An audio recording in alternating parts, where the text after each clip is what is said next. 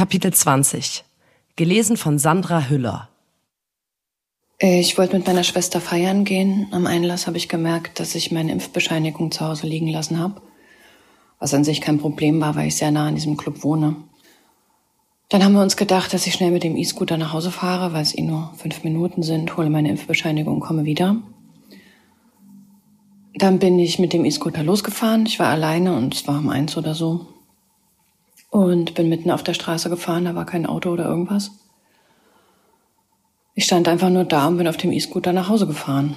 Und da bin ich an zwei Typen vorbeigefahren. Da hat der eine gerufen, geile Muschi.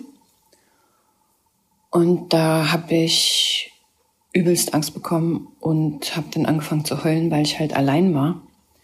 Dann bin ich nach Hause gefahren und dachte mir zu Hause so, nee, reiß dich zusammen, es wird noch eine geile Partynacht, du schaffst das auf jeden Fall.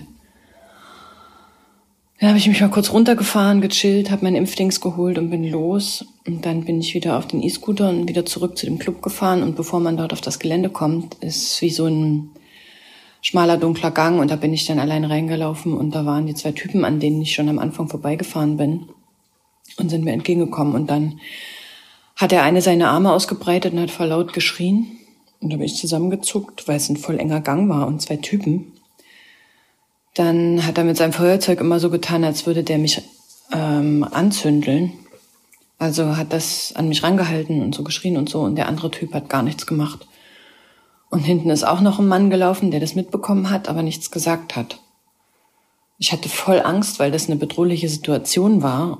Und habe ich zu dem voll laut, Alter, verpiss dich und lass mich in Ruhe. Und dann hat der Typ mich gehen lassen und hat gesagt, verpiss dich selber, du scheiß Fotze. Ja. Das war mein Partyabend.